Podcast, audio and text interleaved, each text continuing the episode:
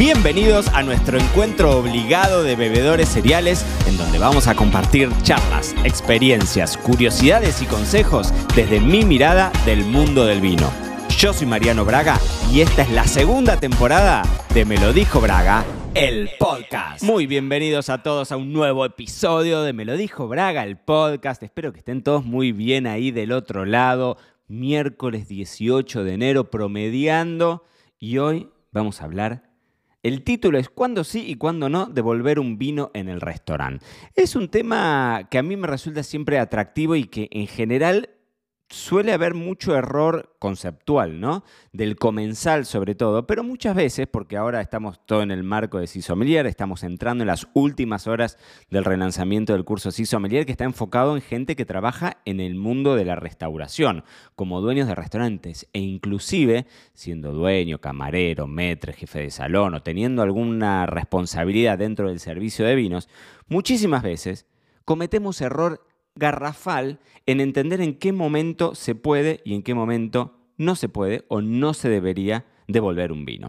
Así que básicamente lo que vamos a hablar hoy tiene que ver con esto, con las situaciones, qué es lo que puede encontrar y desde las dos perspectivas, ¿no? Por un lado, desde la perspectiva del, eh, del comensal, si nosotros estamos yendo a comer un restaurante, en qué casos se justifica que vayamos a devolver, a decirle necesito otra, otra botella porque esto no funciona, y en qué casos vos como dueño o como encargado del servicio tendrías que responder.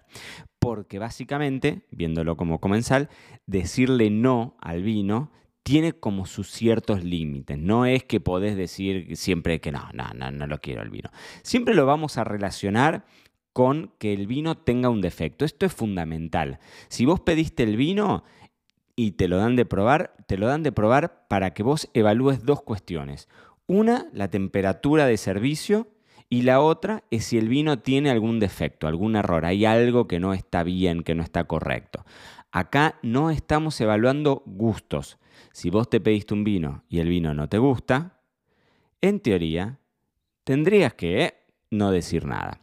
Después Ahora lo vamos a charlar. Entra en juego un montón de, grises que tienen que ver con vos como encargado del restaurante, qué es lo que querés, eh, cuál es el, el, servicio que querés llevar adelante. Pero sí es importante, sobre todo en estilos que son muy particulares. Yo siempre digo lo mismo, si nosotros tenemos un vino, una maceración carbónica, un vino naranja, algún vino en particular, o inclusive supónganse que trabajamos con una gran, eh, con, muchos eh, Malbec, ¿no?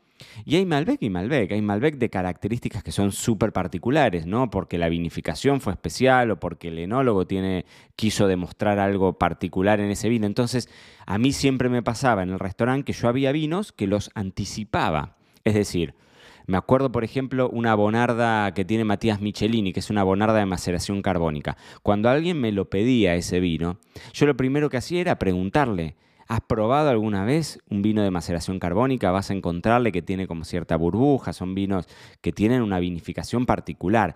Y yo esto te lo adelanto porque si eso te hace desconfiar a vos, o sea, si estás abierto a probar una cosa nueva, genial, pero si eso a vos te hace desconfiar, mejor vamos por otro lado, porque son vinos particulares. Si yo te pido esa bonarda, no vas a encontrar una bonarda argentina tradicional, vas a encontrar otro perfil de bonarda. Entonces, por eso es tan fundamental cuando estamos trabajando en el restaurante, y un poco lo hablamos con Flor Rey, sommelier de Maido, que si no lo escucharon al episodio del lunes, creo que fue espectacular, así que escúchalo porque vale muchísimo la pena bueno, no sé qué estaba diciendo, me, quedé, me quedé, me quedé con, Flor, que era, lo que te iba a decir, pero siempre es bueno anticiparte, es decir, atajate. Si vos sabés que tenés enfrente un vino que es particular, bueno, explícalo si se quiere.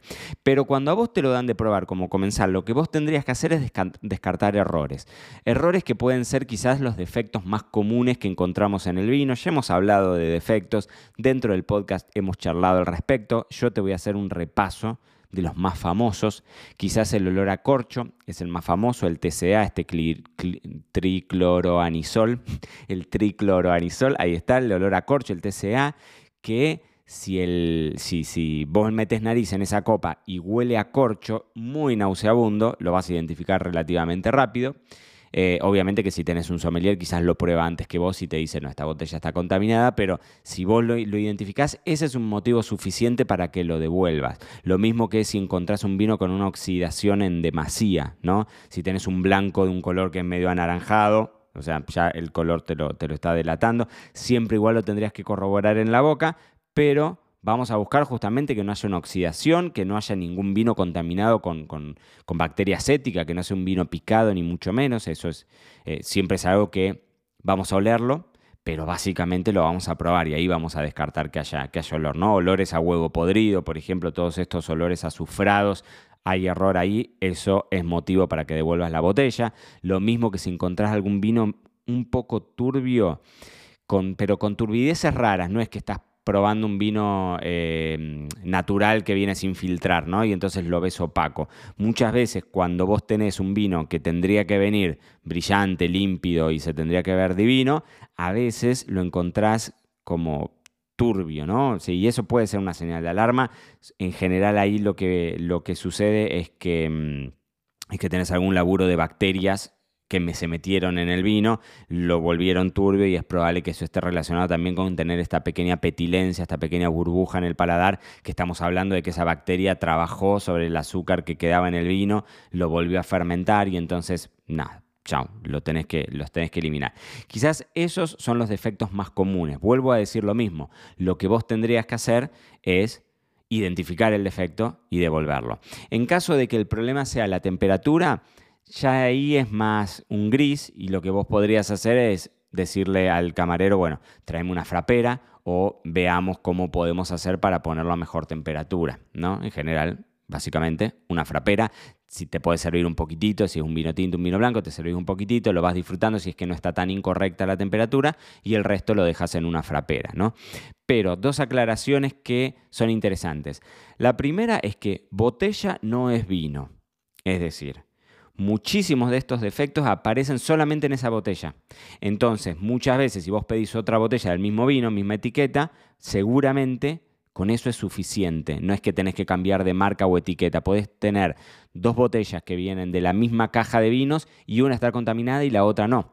Con lo cual, si es que vos estás digamos, de acuerdo con ese vino, te parece que ese vino está bien, es darle una segunda oportunidad a la, botella, cambiamos botella y seguimos manteniendo el mismo vino que habíamos pedido, ¿no? Y después la otra aclaración es que todo esto siempre lo tenés que tomar un poco con pinzas, porque lo tenés que evaluar un poco en el contexto, ¿no? Y es claro que necesitas entonces que en el restaurante haya alguien formado para poder defender eso, porque muchas veces lo que te puede llegar a suceder es que vos decís, este vino tiene un defecto, detrás del servicio no hay nadie que entienda más o menos de vino, y bueno, si, el comensal me dice que tiene un defecto, tiene un defecto. De cualquier forma, en general, y esto es una regla y es la verdad de la milanesa, es que si el, comensal te dice, cambiame el vino, vos se lo vas a cambiar seguramente, a menos que quieras generar un... Muchas veces te puede pasar esto de que da de probar el vino y la persona te dice, no, este vino está malo y vos lo probás, sabés de vinos, entendés de vino, te das cuenta que ese vino está en perfecto estado. ¿Y qué le vas a decir? No, este vino está bien, se lo dejo en la mesa, es generar una, situación como de molestia dentro de una mesa y ya lo venimos hablando y en el curso si Sommelier lo hablamos un montón, que aunque el cliente no tenga la razón, la realidad es que lo único que cuenta es la experiencia, el show que se, que se genera en esa mesa, ¿no? No tiene que ver exclusivamente con esto, pero esto es algo que nosotros lo hablábamos mucho con Flor en el restaurante, Flor encargada de, la cocina y yo encargado del salón, y muchas veces los tiempos de cocina son los tiempos de cocina, pero el que manda todo es el comensal. Si el comensal se levanta a fumar, si el comensal, no sé, en Pamparroja teníamos clientes que eran médicos que estaban de guardia, no tomaban vino, se portaban bien, pero tenían que salir corriendo último momento, pero decían, bancame 10 minutos porque vuelvo. Y bueno, y esa mesa la tenés que pausar y es la cocina la que se tiene que amoldar. Bueno, lo mismo pasa con el servicio. La realidad es que lo que cuenta es la experiencia que termina teniendo ese comensal en el restaurante, es el show que esa persona está viviendo en el restaurante. Entonces, vos como anfitrión vas siempre a intentar hacer todo lo posible para que esa experiencia, para que desde el momento en el que esa persona cruza la puerta de tu restaurante, el resultado sea espectacular. Entonces, cuando sí y cuando no, no vamos a devolver el vino, recuérdenlo. si es que el vino no nos gusta. Para eso tendríamos nosotros que adelantarnos a contar de qué se trata el vino. Vuelvo a lo mismo, si te lo piden que se lo cambie, se lo va a tener que cambiar. Pero vos como comensal no de, si el vino no te gusta, te la tenés que, en Argentina diríamos, te la tenés que comer doblada, pero es demasiado bruto lo que estoy diciendo. Pero tendrías que, nada, cerrar la boca y decir, ok, fue mi decisión, de la misma manera en la que yo no puedo probar todos los platos del restaurante, y si un plato del restaurante no me gusta y me lo pedí, bueno, quedará a discreción del cocinero o del que me está atendiendo ver a ver si me cambia el plato o no. Pero los gustos son gustos, ustedes saben que los bebedores cereales somos gente de bien, así que siempre nos portamos muy bien en el restaurante.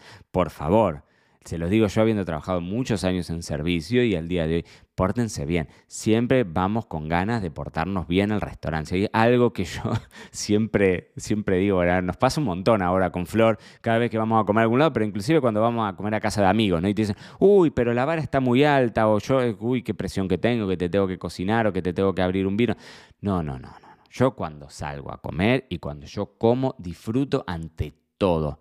Si hay algo que está para mí mal y que habla mucho de una persona, esto es para hablarlo en los viernes en Braga, pero que habla mucho de la persona es el trato que vos tenés para con todo el mundo, obviamente, pero ni que hablar con la gente que te está atendiendo en el servicio. Por eso yo siempre hago tanto hincapié en esta idea de, que ser el anfitrión es disfrutar el disfrute ajeno. O sea, yo te recibo en mi casa, disfruto, pero trátame bien, porque somos un equipo. Yo estoy haciendo todo lo posible para que vos la pases lindo y quiero que vos vengas también con ganas de pasarla lindo. Entonces, muchas de estas decisiones a veces de devuelvo el vino o no devuelvo el vino tienen que ver también con el mismo criterio del restaurante. Dicho todo esto, Dicho todo esto, te recuerdo que estamos entrando, pero ya en las últimas horas, ya quedan las últimas horas del relanzamiento de Cisomelier, que puede ser un antes y un después para tu profesionalización, para vos y conseguir mejores puestos de trabajo si es que sos camarero, si es que sos metre, si es que sos jefe de salón y trabajás para alguien más dentro del contexto de un restaurante, o si vos sos un restaurateur, restaurador o como le quieras llamar, porque en francés me va a decir restaurateur, supongo que será, o sea, restaurador o dueño del restaurante, o tenés ese proyecto de abrir un negocio y querés llevar tu servicio de vinos a otro nivel, te dejo acá mismo el link, acá en, el mismo, en, la descripción, el link para que puedas entrar y ver ese programa y aprovechar las últimas horas del relanzamiento. Puede ser un antes y un después en tu negocio. Así que yo que vos le doy un vistazo. La verdad que quedó espectacular. Hicimos como cambiamos mucho el perfil del, curso y lo vinculamos mucho al negocio del restaurante y a mi vivencia en Pampa Roja, pero también mi vivencia en estos 37 años visitando más de 60 países y comiendo en distintos restaurantes del mundo, en muchos de los grandes restaurantes del mundo más afamados. Bueno, mucho de ese, mucho no te diría, todo ese conocimiento está condensado ahí. Así que, dicho todo esto, eh, date una vuelta, te dejo acá el link y nos escuchamos en otro episodio de Me lo dijo Braga, el podcast. Y esto fue todo por hoy. No te olvides suscribirte para no perderte nada y que sigamos construyendo juntos la mayor comunidad de bebedores cereales de habla hispana. Acá te voy a estar esperando en un próximo episodio.